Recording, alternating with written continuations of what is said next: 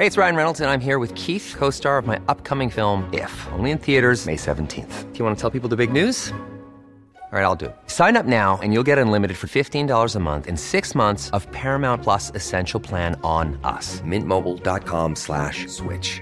Upfront payment of $45 equivalent to $15 per month. Unlimited over 40 gigabytes per month. Face lower speeds. Videos at 480p. Active Mint customers by 531.24 get six months of Paramount Plus Essential Plan. Auto renews after six months. Offer ends May 31st, 2024. Separate Paramount Plus registration required. Terms and conditions apply if rated PG. Noticias. ¿Qué tal? ¿Cómo le va? Buenas tardes. Estás a punto de escuchar Yo soy Javier Alatorre. las noticias con Javier Alatorre. La vamos a pasar muy bien. Comenzamos. para olvidarte primero. Y no quiero, reitero, aquí donde me dejas te espero.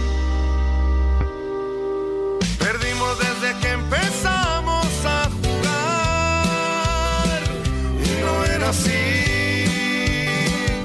Aquí me va a quedar. Así que vuela, vuela, vuela tú y aunque me duela, duela, duela, yo te quiero libre y aunque parezca increíble. Muy buenos días, muy buenos días. Me da mucho gusto saludarlo. Qué bueno que está con nosotros. Gracias, gracias por acompañarnos en este martes, un martes con mucha información. Martes ya 18, martes 18 de julio y un martes en donde pues, estamos muy contentos, donde vamos a tenerle pues mucha información de lo que se está generando, historias de vida e historias también de milagro. Le voy a contar la historia de un náufrago australiano. Estamos escuchando de fondo Vuela tú con Eden Muñoz, este ex vocalista de calibre 50, originario de los Mochis, de los Mochis Sinaloa. Un saludo para todos nuestros amigos, precisamente en el estado de Sinaloa, en Sonora. Eden Muñoz pues, ya decidió también iniciar su carrera como solista y por lo pronto, bueno, pues va a tener ahí una, una gira tanto en México como en Estados Unidos. Atención, ¿eh? Porque va a andar allá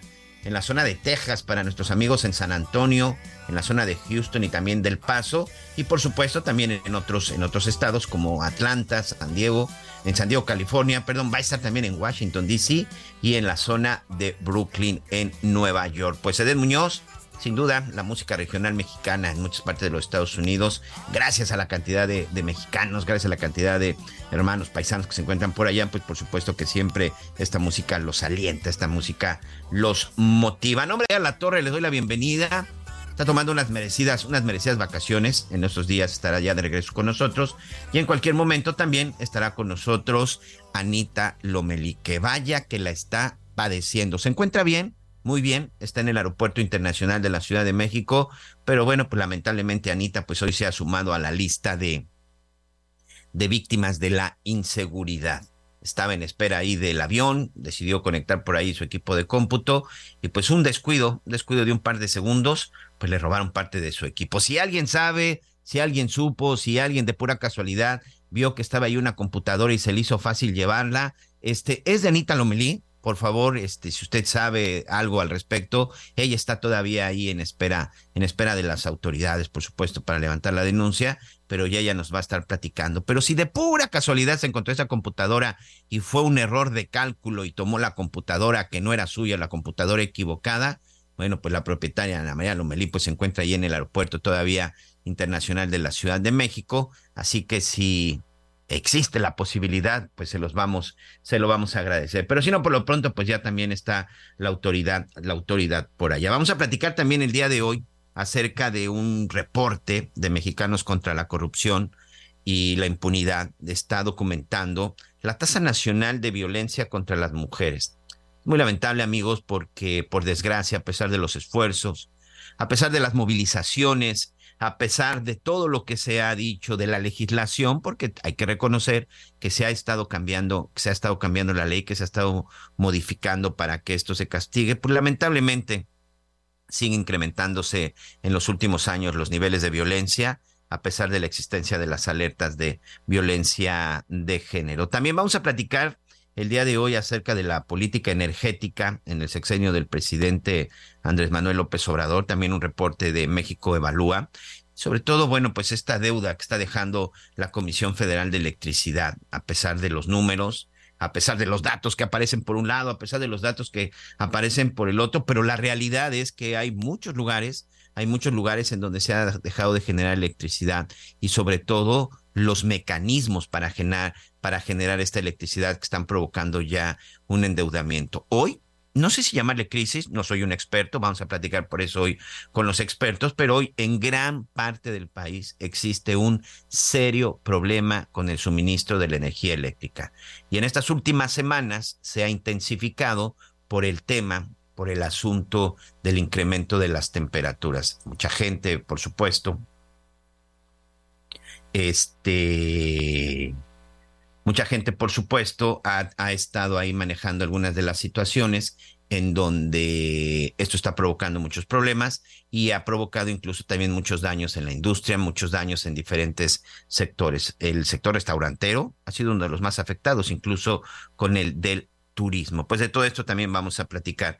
Y también vamos a ver qué va a pasar en los diferentes destinos turísticos de playa, de montaña, de... Eh, de estos viajes de aventura, por supuesto los pueblos mágicos, los pueblos históricos y todo lo que tiene que ver con el tema de las vacaciones. Han iniciado las vacaciones, cuál es la mejor opción. Ayer había un dato muy revelador que me, me, dejó impresionado con lo que decía Salvador Guerrero Chiprés del Consejo Ciudadano, en donde decía, solo un 20% de los mexicanos tendrán la posibilidad de salir a vacacionar. El 80% restante nos quedaremos en casa trabajando o simple y sencillamente pues acompañando a los hijos en estas vacaciones en casa, pero eso no significa que no la podemos pasar bien. Eso no significa que no habrá alternativas para vacacionar en nuestros, en nuestros lugares de origen. Mire, si hay algo que tenemos que dar gracias, si hay algo que la verdad nos tiene muy afortunados, es que, ¿de dónde nos está escuchando usted, amigo? De dónde nos está escuchando,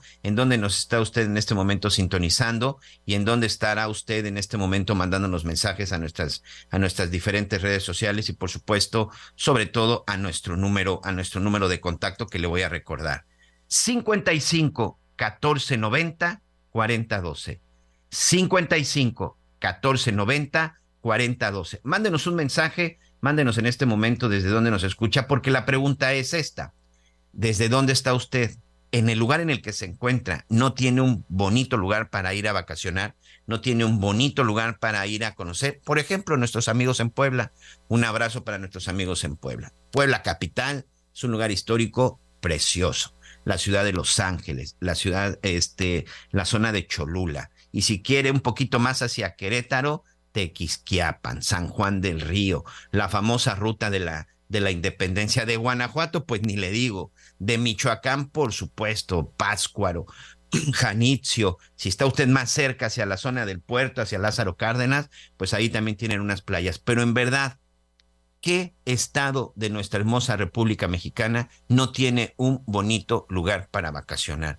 La gente que está en el sureste, la gente que está en la zona del Pacífico, la gente que está en el Golfo, los amigos del norte del país, en Chihuahua o en la zona de Coahuila, las Barrancas del Cobre, Monterrey. No hay estado de nuestro hermoso país que no tengamos un lugar que podamos disfrutar. Así que todas estas opciones aquí las vamos a estar platicando. Y un abrazo para todos nuestros amigos en el estado de Colima ayer y por supuesto también en el Estado de México. Ayer la pasaron muy mal con el asunto de las lluvias. Sobre todo hubo inundaciones en el puerto de Manzanillo, dejando varados a varios vehículos que circulaban en la zona. Eh, también en Cuautitlán Izcalli, en el Estado de México, el agua hizo, hizo de las suyas. Hubo calles que prácticamente se convertían en ríos y sobre todo ríos de estos, de estos rápidos que de repente podemos ver en algunos lugares como una atracción. Eh, hay unas imágenes en redes sociales que yo veía acerca de cómo se llevaban puestos, literal, de estos puestos ambulantes. Hay una imagen impresionante en la zona de, me parece que es Cuautitlán Izcalli, en donde es tan fuerte la corriente del agua que se lleva un carrito completo, me parece que es como de frutas, de esos que venden así este, sus cócteles de frutas, uno de estos carritos eh, triciclos, ¿no? Triciclos que son acondicionados como, como puestitos ambulantes. Bueno, se los llevó el agua, ¿eh? Se los llevó el agua, por ahí hasta una motoneta también este, fue, fue arrastrada. Por fortuna no hay, no hay pérdidas que lamentar, por fortuna no estamos cosas de cuestiones humanas, simple y sencillamente daños materiales, pero el día de ayer las lluvias fueron, fueron impresionantes. Y ya que estamos saludando a nuestros amigos en la zona de Colima, en este momento, en este momento que estoy platicando con usted, en este momento, en la zona de Manzanillo, en el puerto de Manzanillo, está llegando un buque, un buque atunero. Este buque atunero de la empresa Grupo Mar, que tiene que ver con una empresa dedicada a la, pues, a la producción y a la pesca de, de atún en nuestro país. Bueno, resulta que rescataron a un náufrago australiano. En verdad que es de estas historias, historias de vida, ¿eh? Este, seguramente esta historia la vamos a ver muy pronto en alguna, en alguna, en alguna pantalla y seguramente la empezarán a trabajar. En cuanto levanten la huelga en Hollywood, seguramente los australianos. Yo no sé si todavía Tom Hanks le alcanzará para interpretar a este náufrago, a este náufrago australiano, Timothy Lindsay Shaddock, un hombre de 54 de 54 años que junto con su perrita Bella estuvo tres meses a la deriva. Tres meses estuvo náufrago en la zona del Océano Pacífico. Tres meses, amigos. Y gracias a los conocimientos que tiene precisamente eh, eh, en el mar, en las cuestiones marítimas, de pesca, eh, me parece que hay información que está llegando, por supuesto, desde Australia, porque pues también en Australia lo consideran como un milagro. México, por supuesto, aquí también hoy es información que está viéndose en todos lados a nivel, a nivel nacional y a nivel mundial. Me parece que tiene experiencia él en remo y canotaje. Es un hombre que sabe y que ha vivido mucho tiempo literal en el agua. Él salió a bordo de un catamarán la verdad es que este tipo de, este tipo de, embarcaciones son embarcaciones que la verdad yo solamente las había visto en algunas cuestiones turísticas. Eh, platicaré y le preguntaré a un experto para preguntarle si son capaces de, de largos, largos recorridos, porque resulta que este señor australiano de 54 años en abril salió de La Paz, Baja California, aquí también en nuestro México, y él tenía como destino la Polinesia francesa. Agarró, subió con algunos alimentos, subió con todo lo necesario.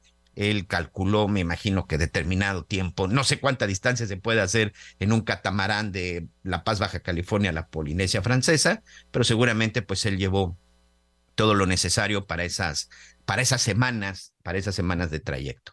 El hecho es que pasado un mes prácticamente que se encontraba él navegando, junto con su perrita, una perra que hoy seguramente también será muy famosa y muchos perros tendrán ya ese, ese nombre, muchas mascotas en casa. Bella, su perrita Bella y Timothy salieron de La Paz, Baja California Sur, a bordo de este catamarán. Un mes después de estar navegando, a hoy lo que se sabe, los atrapó y los agarró una tormenta, una tormenta eléctrica, que provocó que el equipo de comunicación y navegación se les averiara quedó destruido. Ya no hubo forma de comunicarse, ya no hubo forma incluso de ver y de seguir las rutas, las rutas de navegación.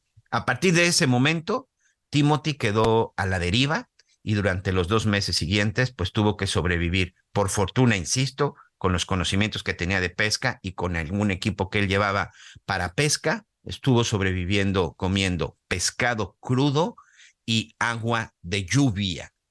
Por fortuna también, pues esta tormenta, fíjese la ironía, esta tormenta que le provocó el daño, estas tormentas que le originaron los, las averías en su embarcación, en su equipo de comunicación, en su equipo de navegación, pues esto también provocó y lo ayudó a recolectar agua que de esa manera pues evitó evitó que la deshidratación no fuera mayor. Y al final, bueno, el catamarán nunca tuvo una una complejidad como para que no este, pudiera seguir navegando. El hecho es de que el catamarán al final, bueno, continuó y esto también ayudaba para que él en el toldo se metiera, se cubriera del sol junto con su perrita, hasta que un buque de la empresa Grupo Mar dedicados a la pesca de atún lo descubrieron a 1200 millas de la zona de Manzanillo en Colima y se dio el rescate. Y en este momento precisamente este buque con este australiano está llegando a Manzanillo, sano y salvo literal,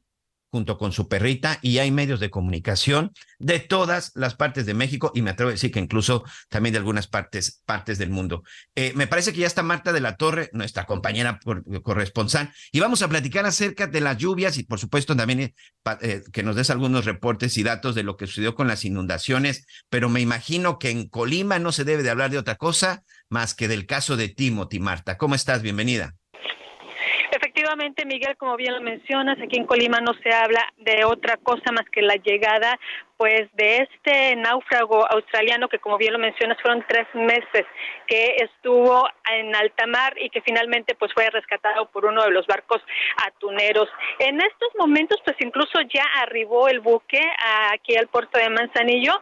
Sin embargo, eh, pues, todavía no baja. Eh, hay eh, aquí varios medios de comunicación y está en todo el proceso que se debe de seguir para que se haga el desembarque eh, precisamente eh, de, este eh, pues náufrago que bueno pues en, desde Australia incluso se se tiene la noticia de que pues están muy contentos cuando se dio a conocer que esta persona había sido rescatada por eh, marineros de, eh, de aquí de Manzanillo. Y como bien lo mencionas, pues en cuestión de lluvias, pues también hay información aquí en la entidad y fue precisamente el puerto de Manzanillo uno de eh, pues los más afectados por las tormentas que se registraron el día de ayer, que ya se había anunciado que al menos 17 estados estarían siendo afectados.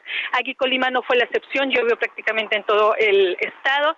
En eh, Villa de Álvarez, por ejemplo, se registró la caída de árboles, alguna volcadura que también fue fuerte. Y en Manzanillo fue eh, la inundación de varias avenidas que incluso te platico, pues eh, veíamos en los videos cómo los trailers estaban atrapados en el agua que tenía más de 40 centímetros de altura y algunas eh, cajas eh, estaban que estaban sueltas, por supuesto que estaban vacías, sin mercancía, pues prácticamente eh, flotaban o eran movidas por esta fuerte corriente que se registró. El arroyo Santiago, que es una de las, eh, pues, eh, que atraviesa este puerto de Manzanillo llegó al 90% de su capacidad y se registraron algunas viviendas eh, inundadas también. Eh, de acuerdo con las autoridades, pues no se registró ninguna persona que hubiera salido lesionada por estas inundaciones. Incluso, pues fueron rescatadas cinco personas de un vehículo y dos personas más de otro vehículo en el puerto de Manzanillo. Pues es la situación que se vive aquí en la entidad, Miguel.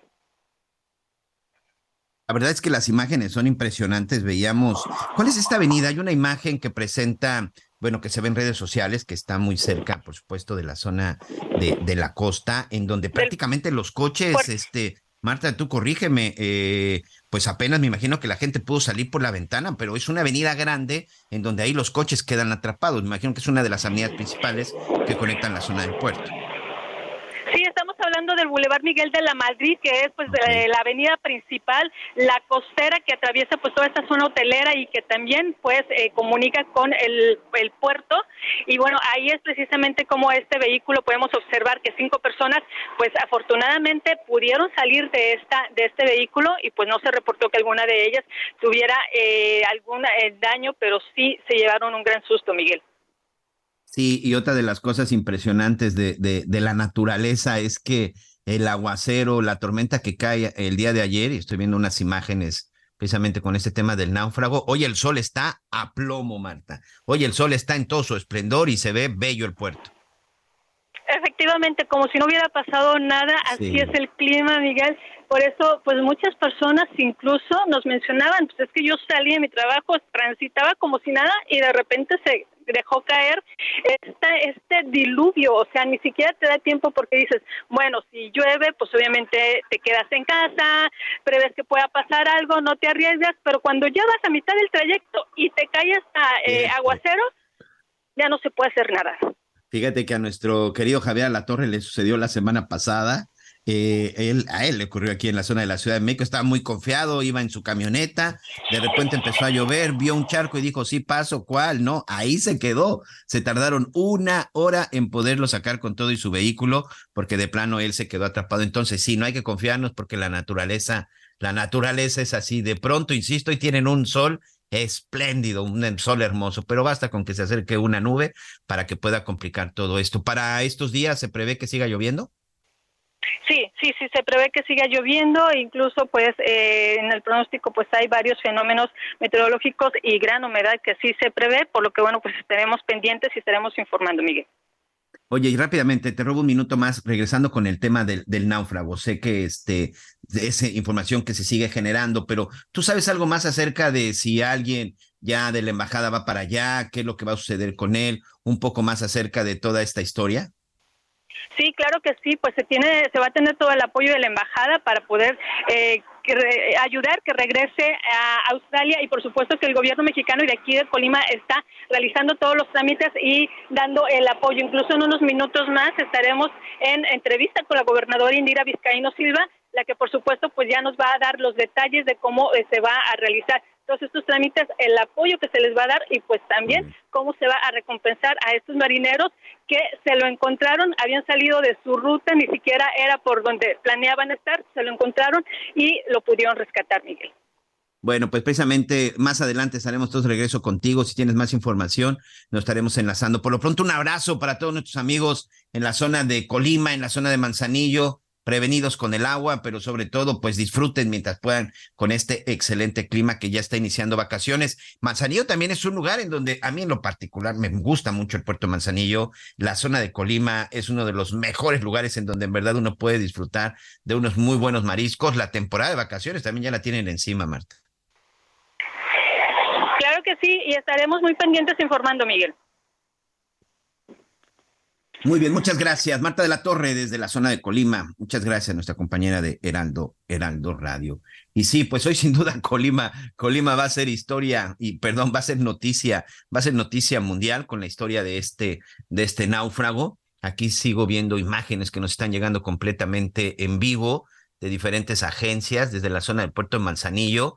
Todas las cámaras están enfocadas hacia la zona de la cubierta, en donde está esta escalinata, en donde pues de pronto empieza a bajar la tripulación porque ya llegó el buque. No sabemos por qué se está tardando tanto en bajar este Timothy, este hombre que como le decía, Timothy Lindsay Shaddock, este marinero originario de, de Sydney, y creo que también otro, otro que se va a llevar, o mejor dicho, otra que se va a llevar las primeras planas y que también su historia será una historia que será muy contada, será esta perrita Bella, que junto con su dueño, que junto con su compañero, vaya historia y vaya, y vaya, por supuesto, anécdota que tiene el día de hoy este, este australiano. 54 años, la verdad es que es un nombre todavía fuerte, es un hombre todavía este, joven y gracias a esa experiencia y gracias a esa capacidad y sobre todo me atrevo a decir también algo amigos y gracias a ese conocimiento y respeto que tiene, por, que tiene por el mar y admiración, me parece que son de esas cosas que le ayudaron a sobrevivir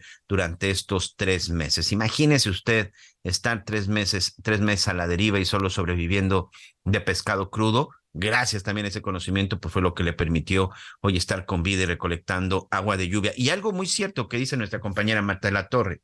Este buque, según lo que han estado explicando, no iba por esa ruta, pero precisamente por las lluvias, precisamente por las tormentas que se han estado este, acercando, el buque María Delia, que así se llama, que es parte de esta, de esta flota de Grupo Mar, que de atún tuni, por cierto, son los que se dedican a la pesca y producción de la, del atún tuni, eh, se tuvieron que desviar un poco y sobre todo se tuvieron que ir más hacia el fondo para tratar de localizar ahí pues el, el atún que estaban ellos buscando, que estarían pescando. Y gracias a eso, literal, la ironía, si la verdad es que impresionante la naturaleza. Una tormenta provoca que Timothy quede ahí, pero una tormenta también provocó que la tripulación de María Delia, de este buque de Grupo Mar, se metiera un poco más y sobre todo se desviara de la ruta que tenían trazada originalmente y gracias a eso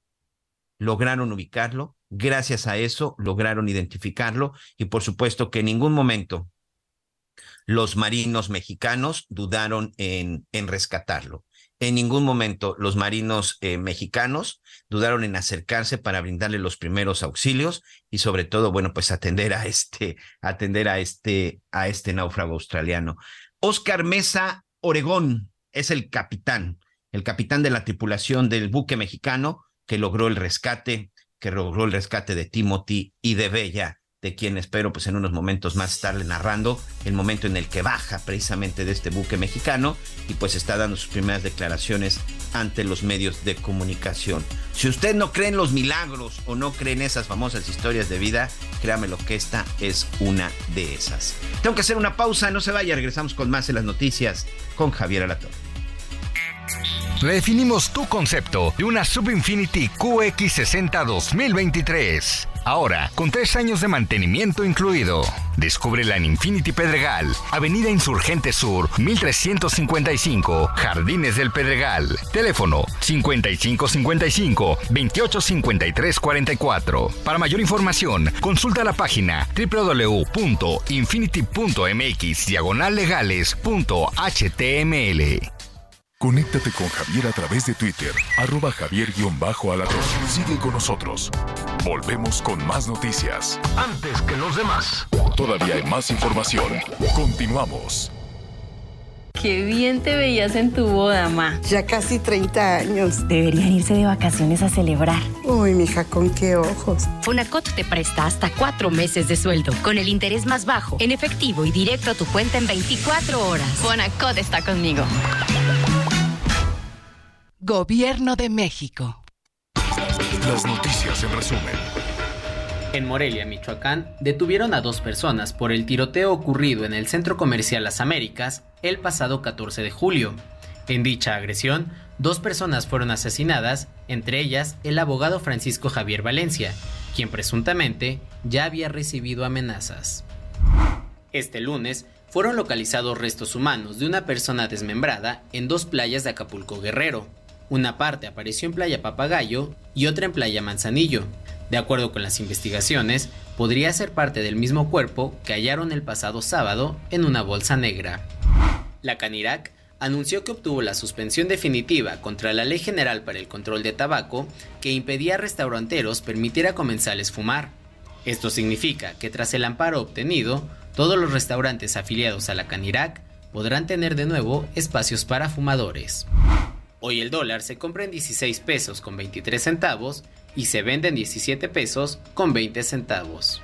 Descubre nuestro sub más lujoso, Infinity QX80 2023. Experimenta una total tranquilidad al recibir la protección inigualable de Infinity Black por 5 años. Visítanos en Infinity Polanco, Calzada General Mariano Escobedo, 476, Anzures. Teléfono 5590-357748. Para mayor información, consulta la página www.infinity.mx diagonallegales.html. Muy bien, muchas gracias. Estamos de regreso, de regreso con, con más información. Pues continúa el suspenso en la zona de Manzanillo con la llegada de este náufrago australiano. Sigue sin bajar junto con su perrita Bella, pero bueno, vamos a estarle dando más, más detalles. Al principio le comentaba acerca de este estudio que realizó la Unidad de Investigación de Mexicanos contra la Corrupción y la Impunidad, que tiene que ver con la violencia y las alertas de género en el país. Eh, hemos visto avances, hemos visto por lo menos el intento, eh, modificando algunas leyes, haciendo los castigos más severos, incluso en muchos códigos penales donde no existía el término feminicidio, en donde no existía la violencia de género, en donde simple y sencillamente lo metían en un paquete de delitos como agresiones, como amenazas, como lesiones, como violencia intrafamiliar. Bueno, pues se ha ido tipificando, se han ido haciendo cosas. Sí, hoy la gran pregunta es, ¿se está haciendo lo correcto o ha sido suficiente lo que se ha hecho? Porque al revisar esta investigación, Miranda Carballo, vamos a platicar con Miranda Carballo, investigadora precisamente de esta unidad responsable de revisar y de, y de investigar de mexicanos contra la corrupción. Miranda, hemos hecho lo necesario tenemos el día de hoy todas las armas, por llamarle de alguna forma, legales, constitucionales, de investigación, para poder erradicar o sobre todo combatir verdaderamente la violencia de género, porque tal parece que a pesar de todo lo que se dice que se hace lo que se dice que se ha hecho, este, pues las cifras no bajan y las cifras siguen aumentando y las cifras, las cifras siguen estando en semáforo rojo. Gracias y bienvenida. Hola Miguel, buenos días. Pues precisamente tenemos toda esta infraestructura lista para combatir la violencia de género. Lo malo es que no se está usando correctamente, ¿no? Esto que mencionabas al inicio de nombrar los delitos como deberían ser es una lucha que tomó muchos años, pasar de que fueran crímenes de odio allá propiamente llamados feminicidios, pero lamentablemente esto no ha hecho que los ministerios y las distintas dependencias que tienen que registrarlos como tal los pongan. Existen muchas fiscalías y muchos ministerios, que ministerios públicos, a lo que me refiero, que no registran las muertes violentas de las mujeres como feminicidios, a pesar de tener todas las características que están marcadas en el Código Penal Federal. ¿Y esto qué hace? Pues invisibilizar la violencia que vivimos día con día y pues que no se investiguen los crímenes como lo que son, ¿no? Estas, estas reflejos de odio que tienen hacia las mujeres muchas personas en el país. Antes de ir al fondo, vamos a revisar y cuéntanos un poquito qué fue lo que encontraron en cuestión, en cuestión de cifras, eh, sobre todo perfiles, edades, eh, situaciones, me imagino que también socioeconómicas. ¿Qué es lo que está sucediendo con la, con la, con los feminicidios y la violencia de género? Claro. Eh, bueno, primero que nada quiero decirles que aquí en Mexicanos nos dimos cuenta que eh, como no registran menos feminicidios, también estamos calculando los homicidios dolosos como estas muertes violentas hacia las mujeres, por lo que te mencioné anteriormente, ¿no? Los ministerios públicos no los quieren poner así, entonces lo que nosotros hacemos es juntar estas dos cifras para tener un aproximado de cuántas mujeres mueren con, con signos de violencia y esto nos lleva a que tengamos la misma situación que hace cuatro años, que por cada una punto mujer, por cada 100.000 mujeres haya 1.5 de muertes violentas. Esto pues es el pico de la violencia, sin embargo, las lesiones dolosas en muchos de los estados siguen ascenso, muchos se quedan estables, pero están en números altos. Y también eh, hay, hay una encuesta que es la encuesta de la, de la dinámica de los hogares, que justo nos refleja que las mujeres mexicanas nos sentimos más violentadas con, en el 2021 que con respecto al 2016. Y esta ha sido una tendencia que ha ido creciendo con cada una de la edición de esta encuesta. Ahora veamos el. Fíjate que revisando lo que ustedes han estado este, analizando, Miranda, me, acordé mucho cuando empezó el tema de los juicios orales. Ahí estaba la ley, vamos a acelerar los procesos, vamos a, descargarle trabajo a, los jueces, a incluso al Ministerio Público, vamos a, no vamos a llenar las calles. Y hubo una serie de cosas que tenían que ver ahí con los juicios orales que supuestamente mejorarían la procuración y la impartición de justicia. Pero uno de los problemas fue la aplicación. Hoy, ¿qué es lo que sucede? ¿Indiferencia o ignorancia por parte de los ministerios públicos, por parte de los jueces? Eh, pues creo que podría ser una combinación de ambas y creo que es un problema que va más allá de las fiscalías y los ministerios públicos. Sé que lo he comentado mucho, pero creo que es toda la estructura que está detrás de investigar y erradicar la violencia en contra de las mujeres. Por ejemplo, la Comisión Nacional para Prevenir y Erradicar la Violencia contra las Mujeres y así como el Instituto Nacional de las Mujeres tienen una falta en su diseño institucional y también lo que ellas pueden hacer para ayudar a combatir la violencia. No, no las están facultando para que las recomendaciones que emiten sean cumplidas por los demás órganos que pues reciben estas recomendaciones. Además, también existe esta falta con las alertas de género en concreto, de lo que es de lo que va este informe, donde no se está realmente entendiendo cuál es el problema y solo se están tomando acciones sin tener un fin concreto. A lo que nos, a lo que nos referimos más que nada en este informe es que muchas veces eh, piensan que la población objetivo solamente son las mujeres sin entender todo lo que hay detrás y todas las cuestiones que necesitan para que las mujeres en Nuevo León, en, un, en determinado municipio, se sientan más seguras. Tienen que ser eh, políticas públicas que estén bien, bien definidas y bien aterrizadas para que sí haya un cambio verdadero. Ahorita que comentas Nuevo León, ¿cuáles son los estados en donde podemos decir si, si ponemos una calificación en donde siguen reprobados o en donde sencillamente no se ven avances? Eh, los principales, sin duda, serían Estado de México y Guerrero, que, que son los que tienen las alertas de género desde la primera vez que se emitieron, en el 2015. De hecho, cuentan con hasta dos alertas de género, eh, pero los, por los números que vemos todos los días, desafortunadamente, pues las mujeres siguen siendo violentadas en distintas formas, no solo en la violencia feminicida, tampoco se les respetan sus derechos reproductivos, desaparecen muchas mujeres, eh, entonces es es, son demasiados problemas que no se están atendiendo y, y con las alertas de género se pretende, sin embargo, se pretende atenderlos, pues, pero pues no está logrando este objetivo porque las políticas públicas que están aplicando no son para estos lugares. Cuando hablamos de políticas públicas, Miranda, específicamente a qué nos referimos? Eh, ¿A estas cuestiones de campañas o verdaderamente cuál sería una política pública que ustedes consideran que podría funcionar? No, pues una política pública no son bueno, podría ser una promesa de campaña, pero pues más que nada sí, son acciones siempre. focalizadas que hace el gobierno para para una población determinada, ¿no? En este caso, las alertas de género son una política pública para enfrentar la violencia de género eh, sin embargo, pues desde que se crearon en el 2008 y hasta el 2015 se empezaron a activar y ya han pasado ocho años desde su prim la primera vez que las usaron. Sin embargo, eh, pues desafortunadamente no ha bajado la violencia en ninguno de los estados. En los, bueno, en uno sí, en Chiapas eh, es el Okay. único estado donde sí se muestra que haya una disminución de la violencia. De hecho, es el único estado en toda la República que tiene un índice de 48% de violencia. Esto significa cuatro de cada diez mujeres se sienten, bueno, cinco de cada diez mujeres tienen violencia. Sin embargo, en el resto de la República, ese índice está aproximadamente siete de cada diez mujeres se sienten violentadas.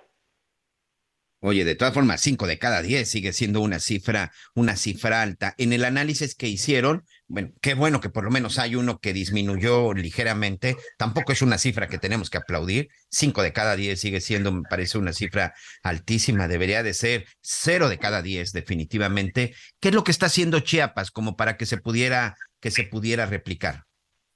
Sí, definitivamente debería ser menos, pero lo bueno que está haciendo Chiapas es juntar distintas secretarías que han podido mitigar este problema. Estas secretarías son la Secretaría de los Pueblos Indígenas, la Secretaría de las Mujeres y la Secretaría de Educación, en el cual hicieron un plan con el subsidio de las alertas de género para poder erradicar la violencia y lo implementaron en distintas localidades, algunos de la Sierra Alta y algunos, eh, algunos otros, para poder poner este tipo de acciones eh, puntuales para eh, eh, desaparecer la violencia o al menos mitigarla poco a poco. En algunas de estas actividades han sido talleres o, o, o campañas que han hecho de sensibilización con las personas de las localidades y a pesar de que esto se ha querido replicar en otros estados no ha tenido los, los resultados que ha tenido en Chiapas.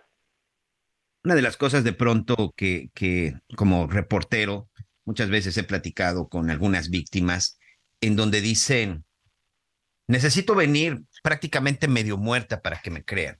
Necesito venir golpeada o con una lesión grave para que me crean.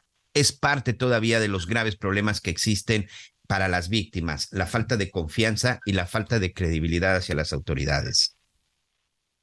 Sin duda. Eh, también una cosa muy importante que nosotras hicimos dentro de este informe es que identificamos en qué tipo de actividades se está destinando este dinero y justamente la, eh, la sensibilización de las de las personas dentro de las fiscalías es una de las partes más importantes. Sin embargo, no se ha visto este cambio reflejado, ¿no? Todos los días vemos estas noticias donde siguen revictimizando a las víctimas, le siguen diciendo que justamente necesitan llegar golpeados o necesitan tener algún tipo de signo que se vea casi a tres cuadras de distancia para poder atenderlas cuando esto no debería ser. Cuando sufren violencia puede ser de distintos tipos, como lo marca el ENDIRE, ya sea psicológica, patrimonial, violencia física y sexual, y no necesita que sea algo que se vea luego, luego. Muy bien, pues creo que ahí está el diagnóstico. Muchas gracias, muchas gracias, Miranda, sobre todo analizar qué es lo que está sucediendo. Insisto, ahí están ya las leyes, ahí están ya todas las modificaciones, ahí está ya todo lo necesario para que se empiece a aplicar. Pero ayer precisamente comentaba con Analia Lomelí, con una de nuestras analistas políticas, que decían, una de las promesas es, ay, voy a meter inteligencia artificial y voy a meter no sé qué, y este plan que trae uno de los, uno de los candidatos, una de las corcholatas. Pero yo me, yo, yo siempre eh, creo, es un punto de vista muy personal, que nos tenemos que ir a la parte medular. El ser humano, el funcionario, el servidor público, pueden tener todas las reglas, pueden tener todos los mecanismos, pueden tener los mejores equipos, pueden tener la tecnología, pero si no la saben aplicar, si no saben investigar y si no saben cómo se usa, simple y sencillamente, esto no sirve para nada, mira. Sí, es correcto. Necesitan tener, eh, pues sí, justamente entender a su población y no proponer políticas que lleguen a ser racistas o clasistas con la mayoría de la población. Muy bien, pues ahí está Miranda Carballo, investigadora de la Unidad de Investigación de Mexicanos contra la Corrupción y la Impunidad. Muchas gracias. ¿Dónde podemos consultar el estudio? Muchas gracias, Miguel. Ah, lo pueden consultar a Mexicanos contra la Corrupción y la Impunidad. El informe se llama Alertas de Género y, y Violencia contra las Mujeres en México, fallas institucionales y diagnósticos equivocados. Bueno, pues vamos a meternos ahí a la página, se lo recomiendo, y muchas otras investigaciones que se tienen también al respecto. Gracias, muchas gracias. Muchas gracias, Miguel. Gracias, pues ahí está. Es importante, me parece, amigos, no sé usted qué opine, pero de pronto es importante conocer estos diagnósticos para saber en dónde estamos parados, porque de pronto es muy fácil criticar, es muy fácil decir, pero bueno, esto es como una enfermedad.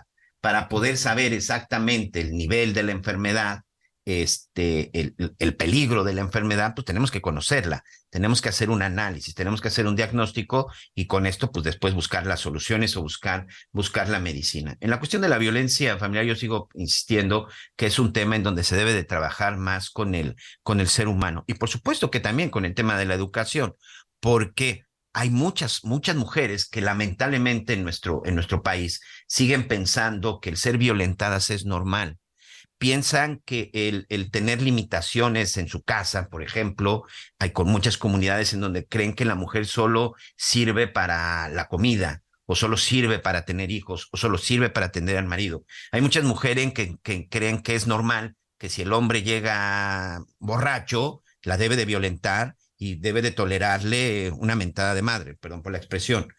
Ellas creen que todo eso es normal. Ellas creen que es normal el quedarse calladas, el no reclamar, el no exigir sus derechos, o es más, vamos a, vamos, dejemos la palabra derechos, es más, si hay algo que las incomoda, hay muchas mujeres que, que piensan que no deben llevarle la contraria la contraria al esposo, o incluso en ocasiones a la pareja, hasta los mismos hijos. Hay casos de hijos que como violentan también, como violentan a las madres, como violentan a las abuelas. Sí es una situación en la que me parece debemos de estar involucrados todos, desde casa, desde las escuelas, socialmente. Hay una indiferencia, me parece, también en muchos sentidos.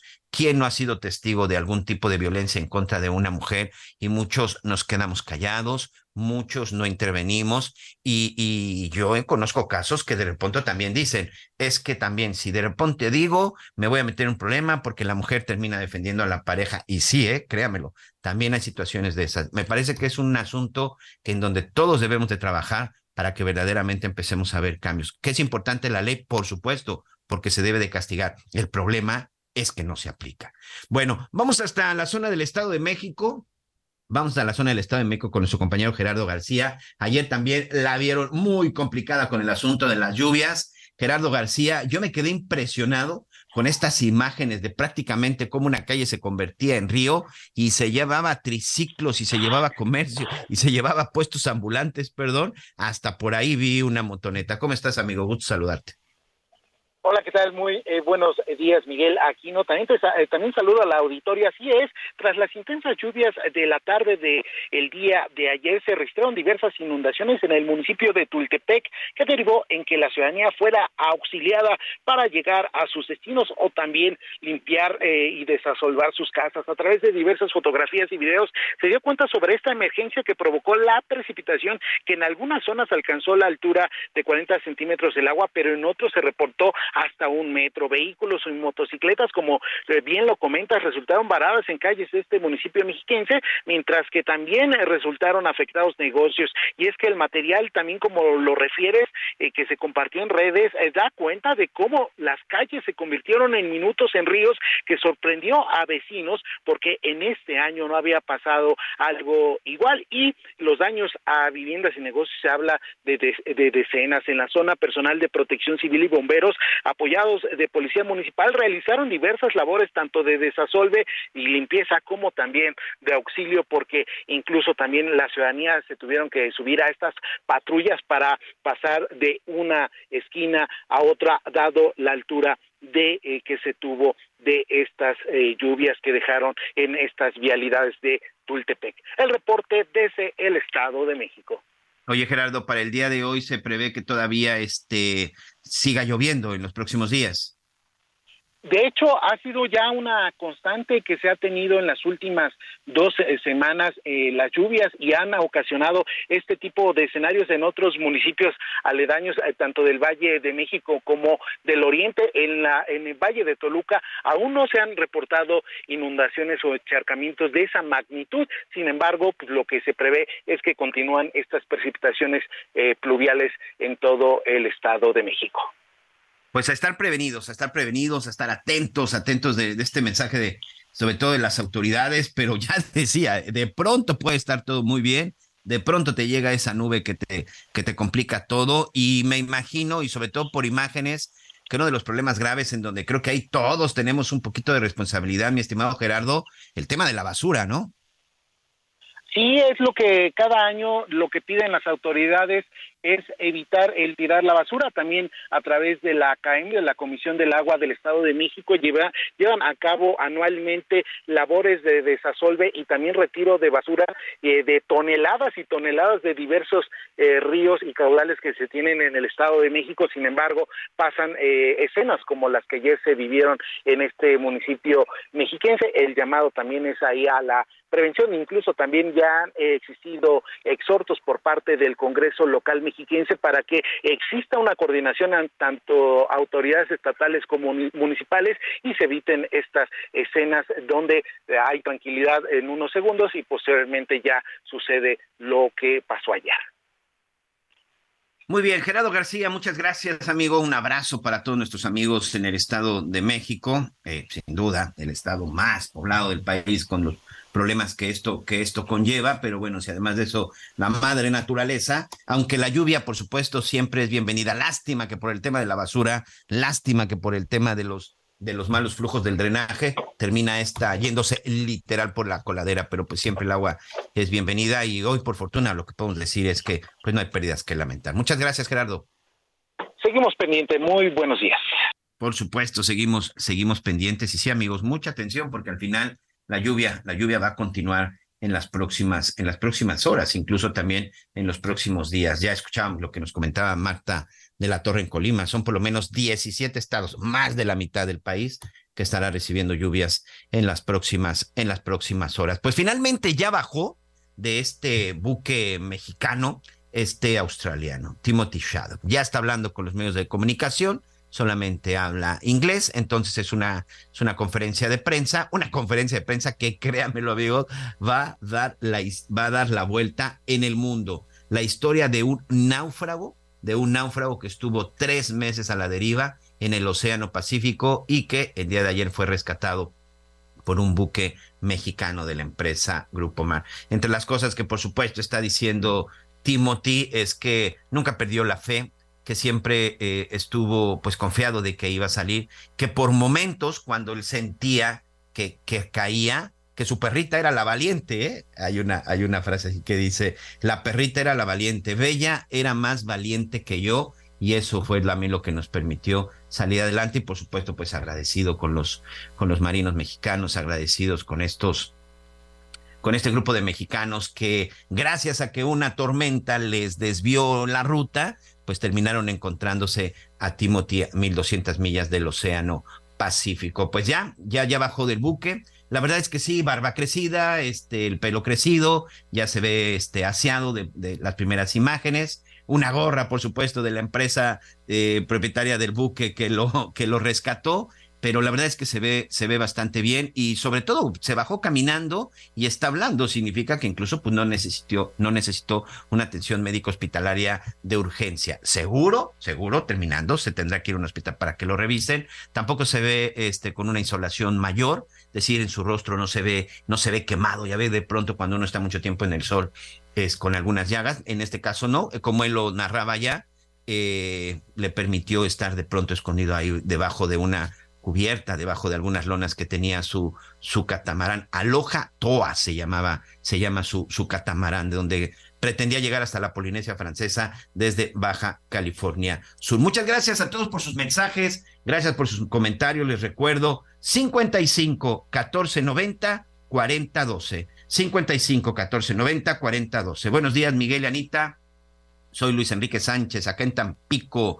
No ocupo más que unos buenos emparedados, una hielera con amargosas y a la playita de Ciudad de Madero, a la playa de Altamira. Soy altamente feliz. A disfrutar, mi querido Enrique, por supuesto. Esa, esa es la actitud. Dice, el señor del palacio está complejado con la pobreza. Mis padres fueron maestros indigenistas y todos tenemos carrera. Mi hermano tuvo dos carreras universitarias cuando era un honor estar en Ciudad Universitaria. Yo también soy egresada de Ciudad Universitaria. Mis padres viven sus privaciones enorme lucha por los indígenas. Incluso estuvimos con los lacandones y mi padre murió en San Cristóbal de las Casas. Su pobreza la trae en alma el presidente. Soy Julia Martínez desde Cancún. Muchas gracias, Julia. Muchas gracias. Te mando un abrazo aquí también para todos nuestros amigos en la zona de Cancún. Tengo que hacer una pausa. No se vaya. Regresamos con más en las noticias.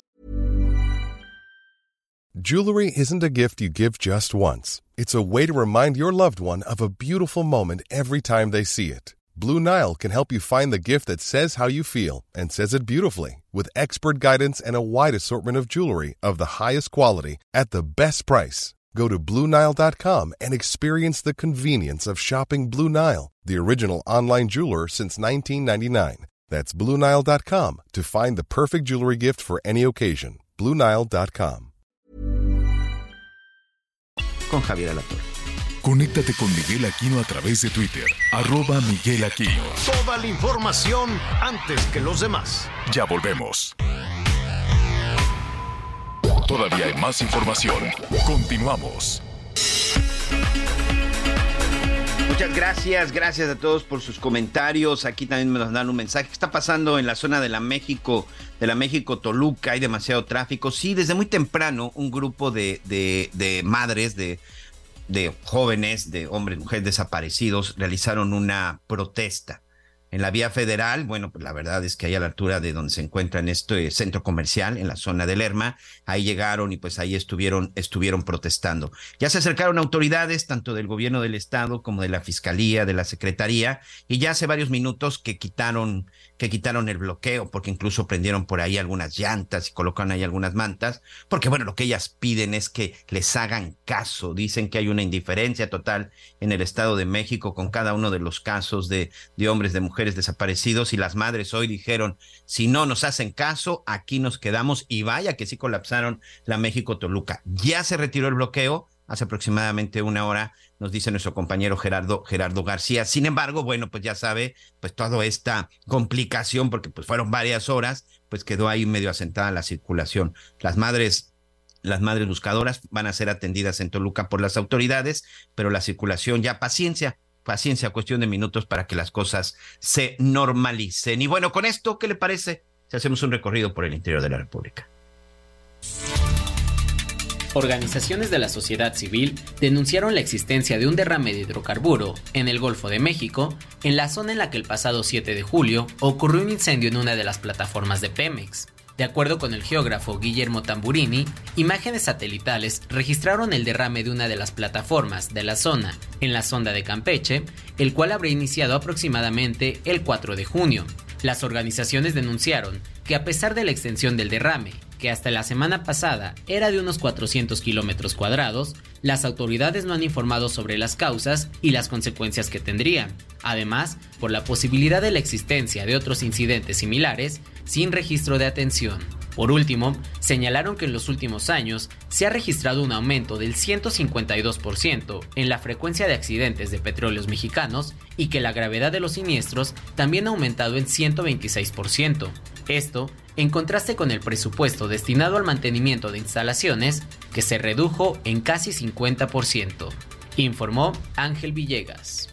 El fiscal de Jalisco, Luis Joaquín Méndez Ruiz, informó que ya hay dos personas detenidas vinculadas a la emboscada que sufrieron elementos de la Fiscalía y también de la Policía Municipal de Tlajomulco de Zúñiga el pasado martes. Se trata de Samuel N. y Sergio Julián N., a quienes se les detuvo con la presunción de delitos de homicidio calificado, tentativa de homicidio, lesiones, delitos cometidos contra representantes de la autoridad y apología del delito. Aunque el fiscal no detalló cuál fue su participación en estos hechos, ambos estarán compareciendo ya ante el juez de control.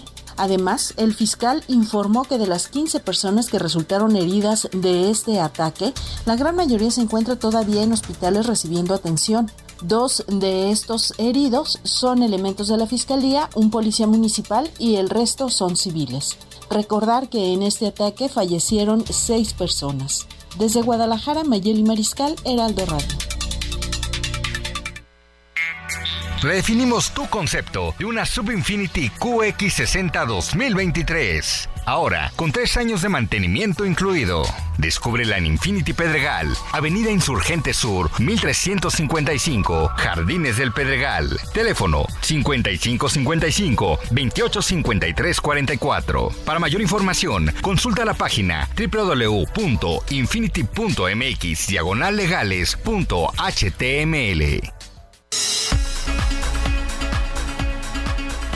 Muchas gracias, muchas gracias por todos sus comentarios. Gracias también.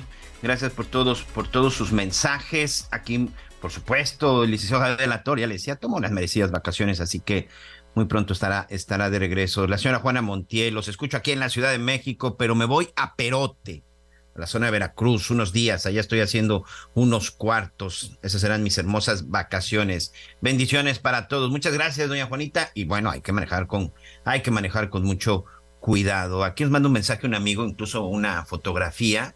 Se ve que está trabajando eh, en una como industria, no, no tengo aquí claro, está ahí todo su equipo de protección. Lástima que sea anónimo, pero lo voy a leer. Dice de Botarga a candidata, Xochitl, solo marketing, muchos gritos, mucha corrupción, muchas sombras, cero idea, cero lealtad. Compatriota, muchas gracias, Anónimo. Ojalá este nos hubieras puesto ahí nos hubieras puesto ahí tu nombre, pues que tiene, pues es su punto de vista y es muy válido. Y eso, y eso está perfecto, y de eso se trata. Todavía estamos en un país en donde todos podemos expresar lo que pensamos, lo que creemos, y eso, créamelo, es una bendición. Buenos días, saludos a todos desde Texcoco, en el Estado de México, de parte de la familia Villegas, acompañada de una foto extraordinaria de unos pepinos, dice, trabajando a 40 grados en el invernadero, produciendo pepino. Exactamente de eso se trata, de producir, de trabajar, de sacar adelante este país, haciendo las cosas de manera positiva. Saludos desde Comitán, Chiapas, pueblo mágico, maravilloso, sin duda. Y no solo Comitán, eh, Chiapas es un lugar extraordinario. Pedro Gordillo, un abrazo, don Pedro. Muchas gracias. Aquí nos pregunta Anabel Ramírez. Este, vaya milagro, ¿y qué comía Bella? Pues ya escuchábamos a, a Timothy, el, australiano, el australiano Anabel, y dice que él y Bella pues comían solo pescado y el agua que iban recolectando que iban recolectando de la lluvia. Fíjese que hay unas imágenes en redes sociales, hay unas imágenes que eh, están circulando. Es en un kinder, unas imágenes que sí hay que, hay que revisarlas con mucho, con mucho cuidado, porque eh, es un kinder en donde se ve una maestra que llegan y que tocan eh, aparentemente unos padres. Entonces ella les abre y de pronto se mete eh, un hombre con una bolsa cruzada, con una gorra, y detrás de él, y detrás de él entra una mujer. Lo más increíble e indignante, amigos, es que además también entra un pequeño. Ocurrió en Cuautitlán Izcalli, en el Estado de México. El kinder se llama Frida, Frida Kahlo. De acuerdo con la información que está circulando en este momento en redes sociales, y que también aquí me hicieron llegar este, algunos de nuestros amigos a través de, a través de, de, Twitter. Esta maestra, una maestra joven, yo creo que no es una maestra mayor de 30 años, abre la puerta, está dialogando con ellos y de pronto le digo, pues entra este sujeto, también yo creo que de 30, un poco más de, de 30 años, de cachucha y con una ya sabe, esas bolsitas cruzadas que de pronto ahí se ven medio raras, y de pronto la mujer con la que viene este sujeto empieza a golpear a la maestra, la toma por el pelo y detrás de ellos entra un niño que yo creo que no debe de tener más de, de tres años y hace un señalamiento. Este tipo toma al niño de la mano y solamente pues va acompañando y ve la forma en la que están golpeando a la maestra en el interior, en el interior del kinder. En el kinder había otros pequeñitos porque hay una imagen en donde se ve perfectamente una puerta que está, que está cerrada. Me imagino que debe de ser uno de los, uno de los salones en donde algunos de los niños se asoman porque pues al escuchar los gritos, los insultos, pues algunos de ellos se asoman. Bueno, pues lo que se está diciendo y lo que se está manejando es que son los padres de este pequeño que estaba en el kinder y que el niño acusó a la maestra de ser mala, de ser, de ser mala, de ser mala con él. Eh, es lo único que se dice. Y en el momento que estos sujetos llegan, precisamente llegan a reclamarle a la maestra y la golpean. Es un caso que ya se está investigando, es un caso, insisto, que ocurrió en el interior de un kinder.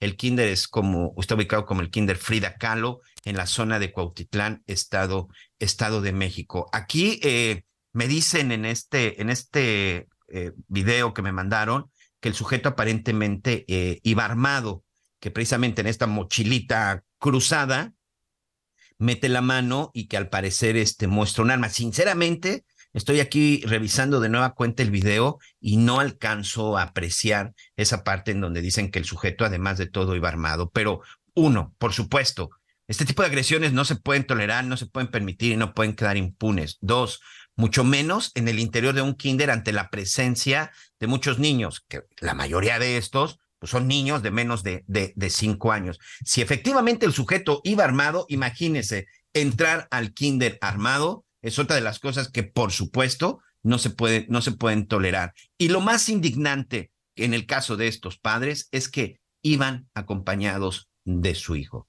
Yo soy padre de familia.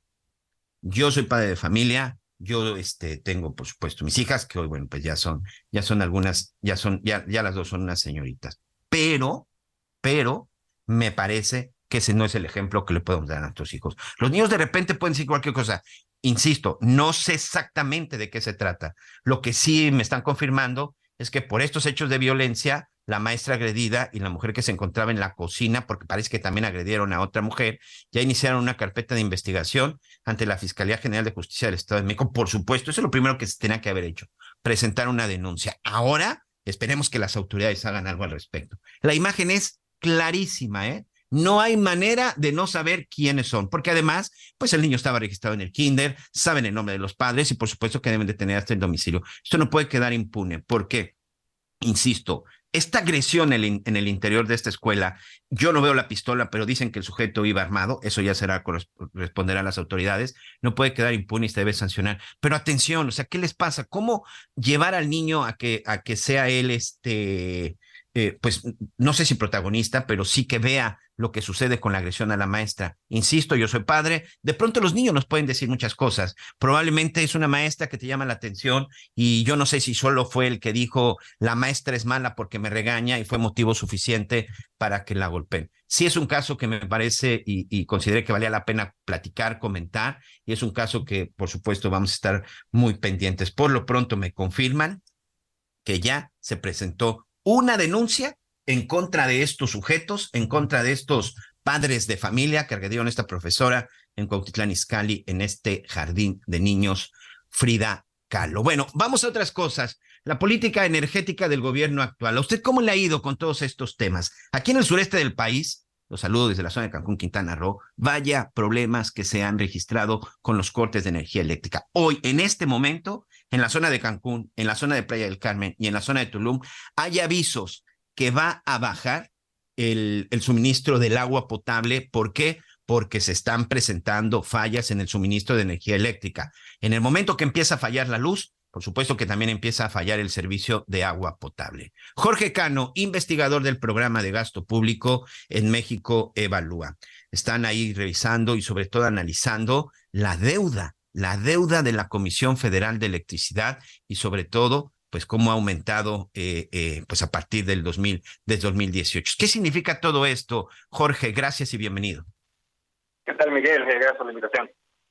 Eh, pues sí, básicamente nosotros nos dimos la tarea de investigar qué es lo que había pasado con los pasivos, es decir, la deuda, los activos y el patrimonio de la CFE, y pues evidentemente hay malas noticias eh, sobre todo por una disminución del apoyo del gobierno federal. Si quieres te voy contando un poco al respecto. eh, los principales factores que han llevado a que la deuda de, la CFE aumente fue la, la renegociación de los gasoductos en 2019. Esto le dio a la CFE el derecho a utilizar infraestructura privada, pero fue a cambio de pagar una renta. Y esta eh, renta, en términos sectoriales, se tuvo que registrar como un pasivo y esto incrementó en 50% eh, la deuda de la CFE, un equivalente a 605 mil millones de pesos. Y otro factor muy importante, seguramente recuerdan, es que en 2020 echaron para atrás la reforma de pensiones de 2014, es decir, les permitieron a los eh, trabajadores de la CFE jubilarse 10 años antes que eh, el comparado frente a los del IMSS y esto pues también en cálculos actuariales eh, aumentó los pasivos laborales en 48 mil millones de pesos. Eso es lo que tenemos del lado de pasivos y quieres profundizamos en las otras partes. Sí, sabes que sobre todo aquí, en, de pronto cuando hablamos de esta deuda de la CFE, la mayoría de la gente que nos escucha a lo largo y ancho del país se pregunta, ¿y todo esto qué significa? ¿Todo esto en qué representa eh, mi recibo? ¿En qué representa el suministro? ¿En qué representa que yo sea cliente de la Comisión Federal de Electricidad? Para tratar de entender un poquito, Jorge, ayúdanos, ¿en qué afecta al ciudadano? ¿En qué afecta al consumidor esta deuda?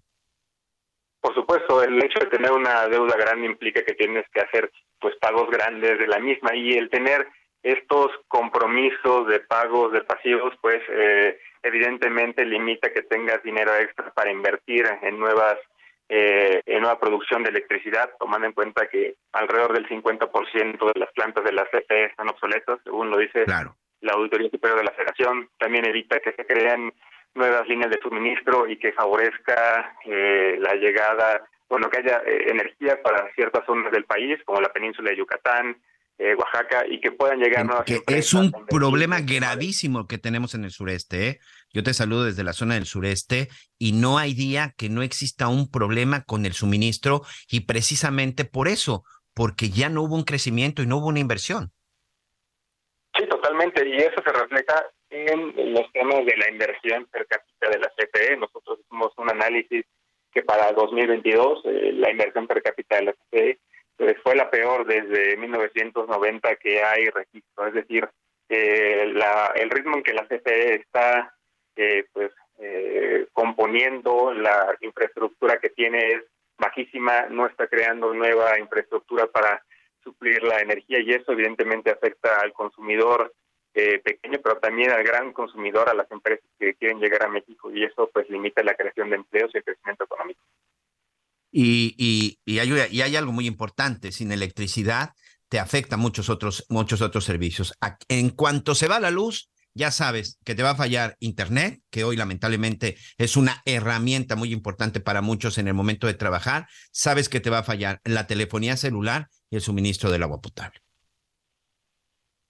Sí, totalmente. Y, en términos de, finanzas públicas, pues es preocupante este tema de la caída del patrimonio, es decir, el balance entre los activos y pasivos de la CFE. Quiere decir que cuando terminemos el sexenio vamos a tener una empresa menos rica, menos solvente y que va a ser más complicado eh, pues sacarla adelante en el siguiente sexenio. Simplemente te dejo un dato que eh, entre 2020 y 2022 se han perdido 250, 254 mil millones de pesos en el patrimonio de la CFE debido a esas pérdidas operativas que ha tenido y eh, el la mayor crecimiento de la deuda. Y, insisto, y hablamos ahora en esta parte del crecimiento urbano, es decir, más o menos para que nos entiendan tus amigos, nuestros amigos, dime si estoy en lo correcto. Eh, las nuevas colonias, los nuevos, las nuevas empresas, las nuevas este, calles, los nuevos residenciales, cosas por el estilo, de pronto, pues ya no habrá postes, ya no habrá transformadores, ya no habrá el cable suficiente para llevar el suministro de energía eléctrica, precisamente porque no hay dinero para invertir. Más o menos ese sería, hablando, insisto, en cuestiones coloquiales, poniéndolo un poco más aterrizado con la gente de, eh, eh, pues con la gente del día a día, con la gente que tenemos ese consumo. Eso podría ser una de las afectaciones. Sí, por supuesto, el hecho de que cada vez sea más difícil que la gente tenga esa conexión a la electricidad en colonias alejadas, que le pidan a la gente poner su propio poste de luz, que es muy recurrente, y después regalárselo a la CFE. Y, esto evidentemente es por la pobreza que tiene esta empresa, por su incremento de deuda y porque también, eh, muy importante, no lo comenté, en este gobierno se le ha dejado de apoyar eh, mediante subsidios suficientes, ya que la mayor parte del apoyo ha sido solamente para Pemex y a pesar de este apoyo, pues de la petrolera tampoco va muy bien y eso lo eh, analizamos en el estudio que acabo de sacar en los números de Dario. También Pemex tiene una deuda impresionante y hoy, por ejemplo, está en medio del dilema del derrame de petróleo en el Golfo de México, que no han dicho absolutamente nada. Vimos lo que pasó en Cantarell. También es un asunto, petróleos mexicanos, de una deuda impresionante. Sí, exactamente. Lo que nosotros detectamos es que en cuatro años le han eh, dado transferencias por 772 mil millones de pesos, es decir, como tres veces el presupuesto de la Secretaría de Salud y esto solamente ha conseguido que la deuda de la petrolera caiga en 270 mil millones de pesos. Es decir, eh, Pemex es un pozo sin fondo. Eh, la producción petrolera no supera eh, los 1.7 millones de barriles diarios, a pesar de que la intención era llegar hasta 2.5 millones de barriles. Y esto evidentemente limita la cantidad de los ingresos públicos Actualmente tenemos los peores ingresos petroleros del gobierno federal y sin esos ingresos petroleros, pues obviamente no hay recursos para la salud, educación, seguridad, etcétera. Estamos platicando con Jorge Cano, investigador del programa de gasto público en México Evalúa. Jorge, no me gusta la palabra catastrófica, pero por supuesto que las, las cifras, este perfil, este diagnóstico, pues no es, no es nada alentador, pero algo se puede hacer, ¿o no? Sí, por supuesto, lo que nosotros pensamos es que se deben de hacer eh, reglas claras en la forma en la que se están apoyando a las empresas del Estado eh, en el tema de CPE, digo, en el tema de Pemex, condicionar a que estas eh, transferencias se hagan en inversiones que tengan una rentabilidad probada, no como la refinería Dos Bocas que nunca hizo pues pruebas de su rentabilidad, nunca presentó sus documentos. también pues favorecer que a la CFE siempre se le entreguen los suficientes subsidios para mantenerla en un balance neutro, ya que en 2022 y 2021 pues se llevó a la CFE a números rojos, ya que no le dieron los suficientes subsidios para permitirle vender electricidad por debajo del costo de producción. Y pues creo que mucho tiene que ver también con la transparencia, ¿no? Actualmente vemos que gran parte de las obras de infraestructura de estas empresas cada vez son más opacas, no se sabe bien los procesos de licitación y si se mejorara esa transparencia, pues evidentemente se tendría eh, una mayor oportunidad de hacer que estas contrataciones fueran más baratas y más eficientes. Oye, ya nada más para concluir, este Jorge, y sobre todo, insisto, para nuestros nuestros amigos, nuestro público que nos escucha este, eh, prácticamente en todo el país. Eh, en, próximamente podríamos ver, por lo que entiendo, pues ni siquiera están llegando los famosos apoyos en los, en los recibos de luz. Seguramente podríamos empezar no solo a tener el problema del suministro, sino incluso incremento en las cuotas. Eh, no, no sé que mencionarlo que eh, la CFE ha mantenido los precios por debajo de la electricidad y el hecho de que no le den los suficientes subsidios ha hecho que la empresa pierda. Pero sí hay que reconocerlo que la CFE ha logrado mantener los precios por debajo del costo que le cuesta producir la electricidad. Eso es cierto, pero evidentemente esto no es sostenible. El hecho de que esté teniendo pérdidas continuamente, pues evidentemente hará que en un momento tenga que aumentar la electricidad, pero eso no se ha dado eh, de forma reciente. Los aumentos se han dado por eh, los diferentes convenios que tiene la CFE de incrementar la luz respecto a la inflación, y la inflación ha sido bastante grande y por eso han incrementado las tarifas eléctricas. Entonces, lo que seguramente sí van a aumentar van a ser las fallas, los, los cortos y, por supuesto, la, la, falta de energía eléctrica, ¿no? Eso sí es muy probable, eso ya lo estamos viendo, y pues es un tema del deterioro de la infraestructura que siguen sin echarle pues eh, la reparación que necesita. Bueno, pues ahí está el diagnóstico. México Evalúa. El, el estudio lo podemos revisar ahí en su página, ¿verdad? En México Evalúa. Exactamente, y la sección se llama Los números de erario y los invitamos a consultar a profundidad el estudio. Muchas gracias, Jorge. Jorge Cano, investigador de precisamente este programa de gasto público en México, en México Evalúa. Gracias. Gracias, organización. Bye. Sí, creo que es importante revisarlo porque sí hay muchas, muchas regiones del país que hoy tienen esos problemas y, son problemas que van en cadena, amigos, porque falta, falta la energía eléctrica y falta el Internet, la red celular. Hoy, lamentablemente, ya la mayoría de las casas, si tienen un teléfono, un teléfono fijo es porque está conectado a Internet. Se acabaron las líneas telefónicas fijas que iban en el famoso poste y cosas por el estilo. Hoy todo depende del Internet y qué decir, por supuesto, de las cuestiones del agua potable. O sea, el Cutzamala y muchas otras este, presas funcionan precisamente con energía eléctrica, funcionan con electricidad, porque de otra manera, pues no se pueden bombear, no se puede bombear el agua para las regiones, no se puede bombear a las zonas habitadas, entonces es un problema que lleva en cadena. El sureste incluso está padeciendo hasta una gran falla y sobre todo con esta falla de energía en las ya está pegando en los bolsillos de muchas empresas pequeñas y medianas, ¿eh? De que con esto se echa a perder los alimentos, se echan a perder algunas cosas que deben de estar en refrigeración y eso además, créamelo, en algunos casos también está representando un problema de salud. Es un problema en cadenita. Antes de la pausa, déjeme leer aquí un mensaje desde Monterrey. El señor Julio me dice, buenos días Miguel y Anita. Eso de difundir el punto de vista de un anónimo no coincido contigo. Ya ve que hace unos minutos lo leí. Solamente los cobardes hacen eso y como no trae remitente, no se debería difundir. Hay que recordar que en este gobierno es donde más han acusado sin pruebas. Soy el señor Julio desde Monterrey. ¿Sabe qué, don Julio? Tiene toda la razón a partir de hoy me lo voy a poner en regla. Si no viene con un nombre, no lo vamos a leer y no y que no nos pongan de manera anónima, porque además sí, son de esos mensajes más críticos y en ocasiones de esos mensajes más controversiales. Tiene toda la razón, hay que dar la cara y sobre todo decir dónde está. Le mando un abrazo a don Julio. Buenas tardes, Miguel. ¿Tú crees que va a haber algún castigo a esto si con pruebas no hace nada? Debemos cambiar el código penal y los castigos ejemplares en el tema de los feminicidios y las penas no tengan derecho a fianza para evitar que se repita tanta impunidad. Nos dice Jesús Frías. Saludos, Miguel, desde acá, desde Hermosillo. Saludos para Anita. Lo saluda Samuel. Lo escuchamos por TuneIn. Muchas gracias, don Samuel. Gracias. Salvador Molar desde Tampico, Tamaulipas. El presidente Obrador subestima a las personas que venden tamales y gelatinas. Benito Juárez era pastor de ovejas y fue presidente. ¿Por qué Xochitl Galvez no? Muchas gracias, don Salvador.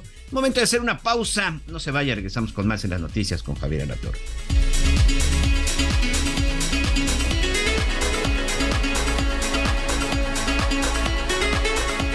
Conéctate con Javier a través de Instagram. Arroba Javier-Alador. Sigue con nosotros. Volvemos con más noticias. Antes que los demás. Todavía hay más información. Continuamos. Hola, mi nombre es Paola Flores, soy diseñadora de interiores y te invito a Expo Mueble Internacional la feria líder de muebles y decoración en América Latina.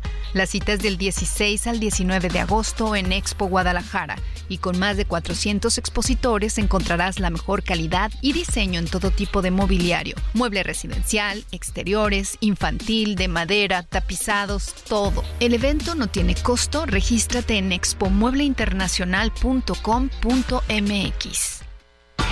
Las noticias en resumen. El colectivo Amor por los Desaparecidos en Tamaulipas encontró al menos 22 cuerpos en 11 fosas clandestinas en Reynosa. Se estima que los restos fueron enterrados hace 3 o 4 meses y algunos hace 3 o 4 años. El FBI desarticuló una red de tráfico y venta ilegal de más de 600 imágenes y videos de contenido sexual de mujeres y niñas de Hidalgo. De acuerdo con las autoridades, durante seis años se realizaron trabajos para denunciar un canal de Telegram en el que se difundían y vendían imágenes de mujeres de entre 12 y 27 años de edad. El material era proporcionado por las parejas y exparejas de las mujeres y se encontraba almacenado en un servidor de Australia. Tres profesores resultaron lesionados tras una riña que provocó la presencia del diputado federal por Morena, Irán Santiago, en la Guelaguetza organizada por la sección 22 de la CENTE. El legislador llegó al lugar, pero le fue negado el ingreso debido a que estaba en un presunto estado inconveniente. Ante la negativa, el morenista entró a la fuerza, generando la pelea. Este martes se derrumbó el techo del Colegio Antonio Repiso de Ciudad Victoria, en Tamaulipas, lo que provocó que tres religiosas quedaran atrapadas. Dos de las mujeres fueron rescatadas, mientras que la tercera continúa atrapada, pero se reporta con vida. Hasta el momento se desconocen las causas del accidente. Descubre nuestro sub más lujoso, Infinity QX80 2023. Experimenta una total tranquilidad al recibir la protección inigualable de Infinity Black por 5 años. Visítanos en Infinity Polanco, Calzada General Mariano Escobedo, 476, Anzures. Teléfono 5590 357748. Para mayor información, consulta la página www.infinity.mx diagonallegales.html. Muy bien, muchas gracias. 12 del día con 33 minutos, tiempo del centro de México. Gracias por sus comentarios, gracias por todos sus mensajes. Fíjese, hoy en el, en el patio central de Palacio Nacional se llevó a cabo un evento en donde estuvo, por supuesto, el presidente Andrés Manuel López Obrador por el aniversario luctuoso número 151 de don Benito Juárez García. Para muchos, bueno, considerados uno de los mejores presidentes de México, para otros, pues un presidente que generó mucha controversia, pero bueno, esa es otra historia. Hubo un evento, estuvieron ahí, estuvieron los medios de comunicación, y entre la gente que asistió a este aniversario estuvo la consejera jurídica de la presidencia de la República, la señora María Estela Ríos González. Ahí llegó ella, estuvo entre las primeras filas, ahí estuvo y usted me pregunta, usted se preguntará, bueno, ¿y qué tiene de extraordinario? ¿No? Que haya estado la consejera jurídica de la presidencia, María Estela Ríos González. Tiene que ver por el tema de la controversia que existe respecto a las notificaciones del Instituto Nacional Electoral que le han mandado a Palacio Nacional al presidente en donde dice que no puede hacer ya ningún tipo de manifestación y que ya no puede decir absolutamente nada que tenga que ver con el asunto de las campañas. Una situación que pues evidentemente el presidente dice, a mí no me han notificado nada. ¿Cuál es la vía, amigos? Pues que precisamente el INE notifica a través de la Consejería Jurídica de la Presidencia al presidente que ahí se ha determinado que no puede hacer ningún tipo de expresión electoral, ni debe de apoyar a ninguna cochola, y no debe hablar de elecciones, no debe de hablar de campañas, y si no me equivoco, esta es la segunda semana que todos los días habla al respecto, y sobre todo de la senadora Xochitl Galvez, ¿eh? Vaya que la senadora le está, le está tomando este, le está quitando muchas horas de sueño al, al presidente López Obrador. Entonces el presidente ha dicho, lo vamos a hacer bajo protesta porque no me han notificado. Hoy los reporteros Vamos a ver si podemos platicar en un ratito más con nuestros compañeros que están por allá, este Iván Saldaña y también, por supuesto, este Noemi Gutiérrez, a ver si los, a ver si los podemos contactar antes de que termine el, el, noticiero. Pues la vieron ahí junto con toda la fuente de presidencia y le dijeron a la consejera, ¿qué pasó, consejera? ¿Por qué no han recibido la notificación? Y dice, este, es que estamos de vacaciones. Ah, porque el INE no le ha recibido la notificación, porque en la Consejería Jurídica le dijeron, estamos de vacaciones y no la podemos recibir. Digo, ¿qué pasó? ¿Por qué no la han recibido? Pues si usted estaba ahí, aquí en el evento, no, dice, porque seguimos de vacaciones. Y como estamos de vacaciones, no podemos recibir esta notificación. Palabras más, palabras menos. Esto acaba de suceder en Palacio Nacional después de que ha terminado este evento encabezado por el presidente López Obrador, como ya le decía, donde se estaba recordando y el aniversario luctuoso número 151 de Benito Juárez. Pero así con esa, híjole, no sé si utilizar un calificativo, pero bueno, así, tan tranquila lo dijo. Estamos de vacaciones, seguimos de vacaciones y por eso no hemos podido recibir ninguna notificación por parte del Instituto Nacional Electoral en donde le prohíba al presidente hablar acerca de las campañas y de los procesos electorales. Pero bueno, Vamos a otras cosas, ya le decía, está la temporada de vacaciones, ha iniciado las vacaciones de verano, aunque de acuerdo con el calendario de la SEP, hasta mañana es el último día de escuela, aunque muchos ya lo hicieron desde el pasado 15 de julio. En realidad el calendario dice 26, pero muchos adelantaron y estos días ya solo son para los maestros, para los docentes, hay una especie de cursos. El hecho es que aeropuertos, terminales este, de autobuses, carreteras y todo, seguramente a partir del viernes ya empezarán a verse ahí llenas, saturadas, ya empezaron los operativos en algunos lugares, ya empezaron los despliegues de seguridad, pero ayer escuchábamos y, y veíamos lo que nos decía Salvador Guerrero, de que el 80% de los mexicanos nos quedamos en casa no tenemos esa posibilidad de salir, unos por trabajo, otros por las cuestiones económicas, por lo que usted quiera, pero el 80% de los mexicanos no va a salir. Pero yo decía, y no sé si usted esté de acuerdo, ¿para qué salir de, un, de su estado donde seguramente tiene bellezas, donde seguramente tiene algo que disfrutar. Ya nos decía nuestro amigo de Tamaulipas, pues yo me voy a ir aquí a la playa de Miramar y no basta una hielera y una silla y a la playa. Pero vamos al estado de Jalisco. Sin duda, si hay un lugar también bonito que tiene todo, es el estado de Jalisco. Así que yo le quiero agradecer a Rocío Lancaster Jones Granada. Ella es directora de promoción turística de la Secretaría de Turismo de Jalisco para que precisamente para nuestros amigos de la Perla del Occidente o incluso de los estados vecinos que se quieran dar un brinco al estado de Jalisco, pues ¿qué nos podemos encontrar, Rocío? Vaya que tu catálogo es grande, ¿eh? Que nos puedes ofrecer. ¿Cómo estás? Muy bien, ¿y tú, Miguel? Qué gusto saludarlos. Muchas gracias. Pues aquí listísimos y sobre todo decirle a nuestros amigos de Jalisco, no tienes, no tienes dinero, no te preocupes, no necesitas salir o no sé si coincidas conmigo. Totalmente, Dio. La verdad es que Jalisco tiene una oferta que puede eh, ser dirigida para diferentes tipos de bolsillos, gustos, edades y siempre hay algo que van a poder hacer este verano, como bien tú mencionas, hay muchas actividades que sí pueden ser en familia, puede ser en pareja, pueden ser con amigos, puede ser inclusive si, buscas actividades eh, de manera eh, eh, individual, ¿no? En primera mano siempre me gusta, hay muchas actividades que pueden realizar todo el año, ¿no? Y me gustaría enfocarme en algunas que en verano particularmente se detonan que puede ser diferenciadas de lo que queda en otros meses. Una de ellas es el tema de cañonismo, eh, muy, muy poca gente lo ha hecho o siento que tiene miedo a realizarlo. La verdad es que el cañonismo no tiene una edad, no tienes que tener un perfil ni condición física, eh, digamos, muy, muy desarrollada. Entonces es para todas las edades. Este, esta temporada de verano hay cañones que les llaman de temporada, que son desde las cascadas que están en, en Comal, en Chiquilistlán, que son de los más lejanos a tres horas. Tenemos de Matacanes, que está a una hora de Guadalajara, los tequilas, eh, eh, los azules, perdón, en Tequila también a una hora. Hay un nuevo eh, cañón que se descubrió, que es de San Cristóbal de la Barranca, que está como a hora y media Guadalajara. Y hay salidas todos los fines de semana, hay operadores muy profesionales con el tema desde seguro de viaje. Entonces, este tema de cañonismo justamente en temporadas de lluvia es perfecto para realizarlo y para aquellos que les gusta la aventura que lo puedan hacer, ¿no?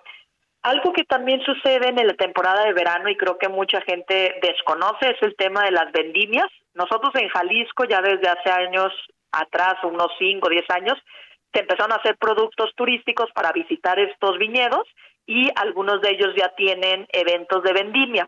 La particularidad de los viñedos que tenemos es que tienen dos temporadas, la temporada que normalmente es a inicio del año como en enero y también la de verano que se hace en agosto.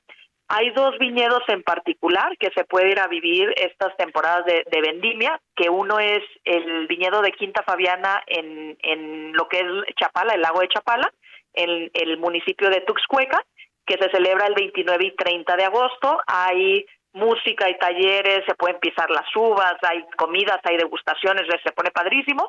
Y hay otro en Los Altos, que es en Jalostotitlán, que se llama Cerca Blanca y este es el 5 y 12 de agosto. Tienen un costo obviamente de entrada, pero estamos hablando que el de el de Chapala tiene 450 pesos por persona y el de Los Altos 700. No es muy elevado y es todo un día de actividades. También quien busca actividades relacionadas a la parte gastronómica, que yo siempre digo que la mejor manera de... de, conocer un lugar es la comida, sin duda. Justo, en la temporada de verano, eh, por las lluvias obviamente, tenemos el tema de los hongos. Entonces, hay festivales, este fin de semana de hecho va a suceder el de Mixtlán, que es un festival que ya lleva varios años realizándose y es donde también se produce la raicilla. Entonces hay una actividad que puede ser recolectarlos y también tenemos unas recolectas o festivales en Tapalpa. Este Tapalpa se hace hasta el 11, del 11 al 13 de agosto. Es otra opción también para quienes quieran combinarlo con lo que es Pueblo Mágico, que unos tamales de acelga no se quedan atrás, pero pueden hacer estas actividades de recolección de hongos, este probar gastronomía en base a, a este producto materia prima, ¿no? Tenemos también en Tlaquepaque quien no se quiera desplazar a lo mejor mucho de, Guadalajara. En agosto, el 14 de agosto, va a haber lo que es la Expo de NAT, que es en el tema de artesanías. Pueden entrar como visitantes o eh, si hay alguien aquí que nos escuche especializado en el tema de decoración de interiores, también es fabuloso, pero tienen también muestras de gastronomía y se basa en el tema de la de la artesanía, ¿no? Mucho de la región, entonces piezas desde regalitos para la familia, para algún cumpleañero por ahí, o nomás ir a dar la vuelta y conocer de los procesos es muy agradable. Eh, tenemos también recorridos gratuitos en Guadalajara que organiza el Ayuntamiento de Guadalajara. Todo esto lo pueden encontrar en su página de internet, que van desde recorrer el centro histórico, sus edificios y su arquitectura. Hay recorridos de cantinas, eh, están este, diferentes paseos que se pueden realizar y son gratuitos. Incluye ya el transporte en el caso de necesitar transporte y algunos son a pie, ¿no? Entonces eso sin duda, al quien a lo mejor quiere cuidar un poco más el bolsillo, es una súper opción. Tienen un cupo limitado, por lo que es importante este, presentarse a tiempo y, que vayan a ser uno de los acreedores al recorrido, por así decirlo.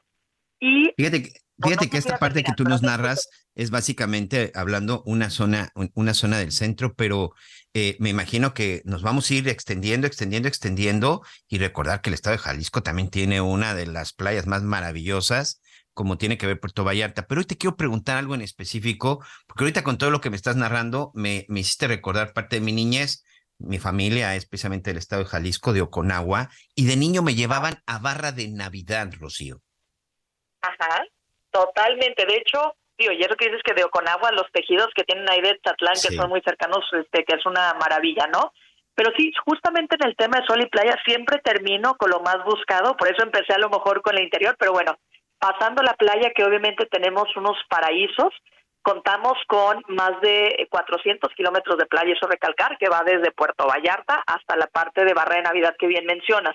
La carretera ahorita está fabulosa, que es la que pasa por Colima, estamos hablando que en tres horas, tres horas y media ya llegan, y Barra Navidad tiene, ahora sí, hoteles donde van a pagar menos de mil pesos, hasta ya tarifas que, que van este, en, un plan, en un plan un poco más todo incluido y con un servicio un poquito más exclusivo, pero pueden ir a acampar inclusive y ahí justamente se pueden vivir diferentes tipos de actividades. Obviamente el que quiera nomás estar en la playa relajados, tomando, comiendo este, toda la, la variedad gastronómica de pescado fresco, pero quien quiera puede hacer también recorridos en vehículos todoterreno, el tema del snorkel, el tema de, de surf en alguna de las playas justamente de Costa Alegre, hay unas este, tirolesas también por ahí, hay recorridos en bote, eh, Las cascadas, que también de pronto te vas metiendo ahí a caballo y son impresionantes, ¿no? Tal cual, porque lo que tenemos mucha gente eh, piensa en playa solamente en el tema de la arena y, la, y, el, y el oleaje, ¿no? Pero lo que tenemos en particular en Jalisco es que tenemos unas playas que también se rodean de montañas o de jungla. Entonces hay actividades que poca gente a veces lo piensa en hacer, pero que están del otro lado, ¿no? De, no solamente la parte del mar. Entonces, hay actividades que pueden ir en familia o en pareja, también en plan romántico, hacer cenas este en la playa un poquito más este a la luz de la luna y todo eso que se pueden hacer en Puerto Vallarta. Este, tenemos también jardines botánicos, este, al quien le gusta la pesca, pues sabemos que la pesca en toda la parte de Costa Alegre es fabulosa, se pueden rentar actividades en un barco, ya sea en grupo o privado. Entonces, actividades en agua, este, hay, hay este, de todo tipo, ¿no? Y de, de todos los gustos. No, bueno, creo que, creo que Jalisco, ya lo decía yo, no sé si tú coincidas, no hay estado, no hay estado de la República que no tenga un lugar bonito, extraordinario para pasarla bien, si uno es local. Me mandó un mensaje un amigo de Tlaxcala, ya empezó también este, eh, las noches de Luciérnagas, que es un espectáculo impresionante. Es decir, cualquier estado de la República, y Rocío, por supuesto, el estado de Jalisco, pues es uno de los que hay que disfrutar en esta temporada. Muchas gracias. a ti, Miguel, un gusto saludarte y que tengan mucho éxito. ¿Te parece si en estos días platicamos para ver cómo les va ya con la llegada? Mucho éxito, seguramente mucha gente estará visitando Jalisco y sobre todo, bueno, ¿qué van a hacer también para recibir a estos, pues, me atrevo a decir, miles o probablemente millones de turistas durante la temporada?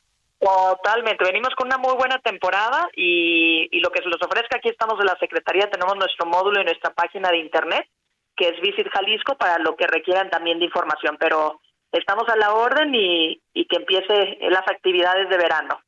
A disfrutar el verano, a disfrutar el clima y sobre todo a disfrutar este bello país y nuestros bellos estados. Gracias, Rocío. Muy buen día, gracias a ti, Miguel. Buen día. Gracias, Rocío Lancaster Jones, Granada, director de promoción turística de la Secretaría de Turismo de Jalisco.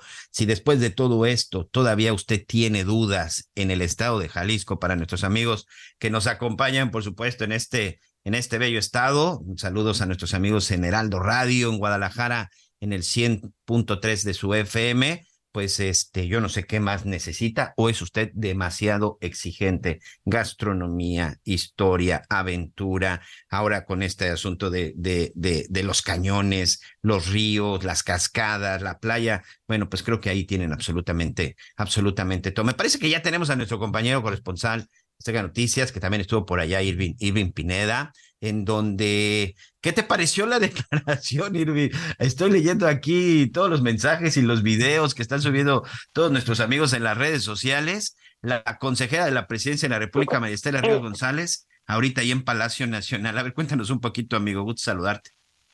¿Cómo estás? Bien, bien, qué bueno, qué bueno. No, hola. Ok, bueno, ahí tenemos, este, se nos cruzaron algunas, algunas de las líneas. Me dicen cuando ya esté listo, Irving. ¿Ya lo tenemos? Bueno, vamos a tratar de platicar con nuestro compañero Irving Pineda. Usted lo conoce muy bien de Azteca Noticias. Estuvo también en este evento ahí en Palacio Nacional, encabezado por el presidente López Obrador, y en donde se encontraron a la consejera jurídica que en teoría debería de estar de vacaciones. Irving, a ver si por ahí ya estás, amigo. ¿Cómo estás, mi querido Miguel? Discúlpame, pero es que las líneas aquí en la capital, en el primer cuadro de la capital en del país. En todo el país es un problema, ¿eh? no te preocupes. Miguel. Oye, ¿qué asunto este el que tiene eh, la presidencia de la República con el INE? Esto después de que esta comisión de quejas y denuncias del INE eh, emitió una medida cautelar, que es decir, un llamado al presidente López Obrador para que evite hablar de los aspirantes a sucederlo. Y resulta que ha sido toda una bronquísima para poder notificarle eh, esto porque se fueron de vacaciones supuestamente todos los que están por allá, se fueron de vacaciones del 14 al 31 de julio. Y resulta que hace ratito eh, pues eh, en este aniversario de la muerte de Benito Juárez, el presidente López Obrador organizó eh, pues una conmemoración y ahí estaba la titular de la Consejería Jurídica de Presidencia de la República. Mis compañeros reporteros le preguntaron, oiga, consejera, porque estaba hasta del otro lado, no donde están las cámaras, sino ya del lado eh, pegado hacia lo que sería el Zócalo de Ciudad de México. Le preguntaron a la consejera jurídica que, que cuándo iba a recibir la notificación y dijo, sigo de vacaciones, Miguel. Hay que decir que aunque ella haya dicho que está de vacaciones, eh, pues esta notificación ya se le hizo vía estados yo tengo la información de que inclusive a Comunicación Social de Presidencia ya le hicieron esta notificación, sin embargo no la quisieron recibir como tal y darle una firma, pero bueno, pues ahí está lo que dice la consejera jurídica que pinta de cuerpo completo a lo que es el gobierno federal o por lo menos a la intentona, ¿no? Oye, lo que pasa es que es sorprendente que este tipo de notificaciones, no sé, yo no sé si mejor me hubiera quedado callado, pero no me atrevo a decir, ah, es que estoy de vacaciones, no me den lata. Sí, a ver, la verdad es que no es una contestación decente. Yo no sé si, si no sabía que le estaban grabando. Entiendo que hay un acuerdo para estar de vacaciones del 14 al 31 de julio, eh, pero te voy a decir algo, eh, Miguel, eh, un funcionario público respondiendo eso, pues me parece que, que no está bien lo que ha ocurrido y está preocupante, ¿no? No, claro, y además en un tema tan importante, y nada más en un tema que tiene que ver con el destino de este país en los próximos seis años, ¿no? Estamos hablando de las elecciones presidenciales del 2024 y además que todo esto podría representar pues, diferentes cambios en, en, un proceso electoral. Oye, del 14 al 31, ¿quiénes son los, las oficinas? ¿Quiénes se van de vacaciones del 14 al 31? Mira, Oye, qué buenas vacaciones, amigo, ya las quisiéramos. Hombre, nosotros. Hay buenas. Sí, no, mira, es la Consejería Jurídica los que se ponen de vacaciones, parte del equipo administrativo, aunque siempre hay una guardia que se tiene que dejar, eso es también lo que no, lo que ellos no han dicho, eh, son los que se, se, van de vacaciones, prácticamente administrativos, prácticamente lo que tiene que ver con el área de logística, de imagen, también se van de vacaciones. Algunos nunca se han ido todos, de la Consejería Jurídica siempre hay una guardia y nada más le están haciendo al cuento y están alargando y alargando el proceso pues para seguir hablando de Xochil Gálvez, aspirante a la candidatura presidencial del PRI, PAN y PRD. Por eso no se quieren dar por enterados, porque les encanta tenerla ahí de piñata en la mañana. Eso es lo que pasa, Miguel, es la realidad. No, pues qué, qué lástima, qué vergüenza de lo que está sucediendo y sobre todo esa contestación creo que mañana va a ser primera plana y con eso abrirán muchos noticieros. Pues ya te veremos en la noche, amigo, te mando un abrazo. Tú no te vas de vacaciones, ¿o sí? Escucharlos. No, hombre, yo no, yo no, yo no me voy de vacaciones. Para mí no hay este tipo de acuerdos. te equivocaste de carrera, mi querido Irving Pineda. Muchas gracias. Sí, sí, sí. Vale. Aquí seguimos. Te mando un abrazo. Ahí tiene Irving Pineda, siempre hay muy puntual y muy aceptado con sus comentarios. Buen día, mi nombre es Gabriel Ortiz, vivo en Tonalá, Jalisco. Dichoso, Gabriel, te mando Un abrazo, saludos. Quisiera que les dieran tres horas. Muchas gracias. Me pongo triste cuando se acabe el programa. Héctor Segura, su radio escucha frecuente en Ciudad Madero, Tamaulipas. Dice Samuel Angulo, para no ser anónimo, guaymense, viviendo aquí en Hermosillo desde hace ya muchos años. Saludos y nos manda una foto desde la chamba ahí con su playera y todo del, del trabajo. Muchas gracias, muchas gracias, Samuel Angulo. Y este, tengo tiempo de escuchar los audios también, audios de nuestros amigos Radio Escuchas. Hola, muy buenos días a Miguelón, como dice el licenciado Javier La Torre, que la se me cae coraje con lo que le acaba de pasar a Anita Lomelina del aeropuerto, pero bueno, estos amigos del ajeno son rapidísimos y, e increíbles. Y la pregunta es a dónde llevar a vacacionar a las niñas que están terminando ya por salir de vacaciones de primaria, eh, 10 y 11 años. Estamos aquí en la Ciudad de México, alcaldía Gustavo Madero y Alcaldía Coyoacán. Sí, gracias Miguelón y por, perdón por la confianza de decirle igual que, que Javier La Torre. Que tenga buen día, bonito día y que Anita solucione y ojalá recupere su, su computadora. Excelente día. Mi nombre es Manuel Morales. Hola, le saluda su amigo Julio César Morales desde Oaxaca, Guadalajara, Oaxaca. Aquí andamos echándole ganas al trabajo. Siempre los escucho, me gusta mucho escuchar noticias, me gustan todos los noticieros desde el señor este, Sergio Sarmiento, Javier, Salvador, todos, todos, todos me los echo, ¿eh?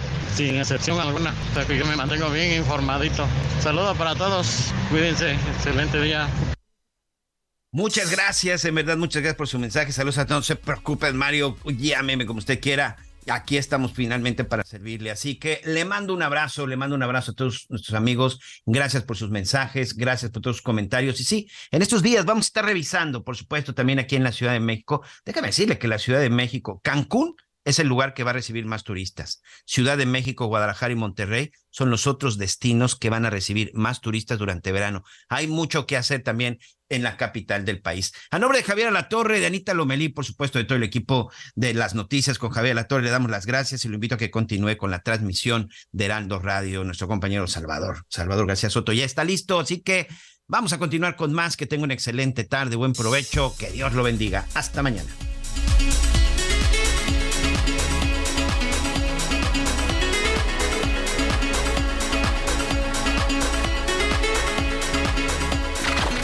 Gracias por acompañarnos en Las Noticias con Javier La Torre. Ahora sí ya estás muy bien informado.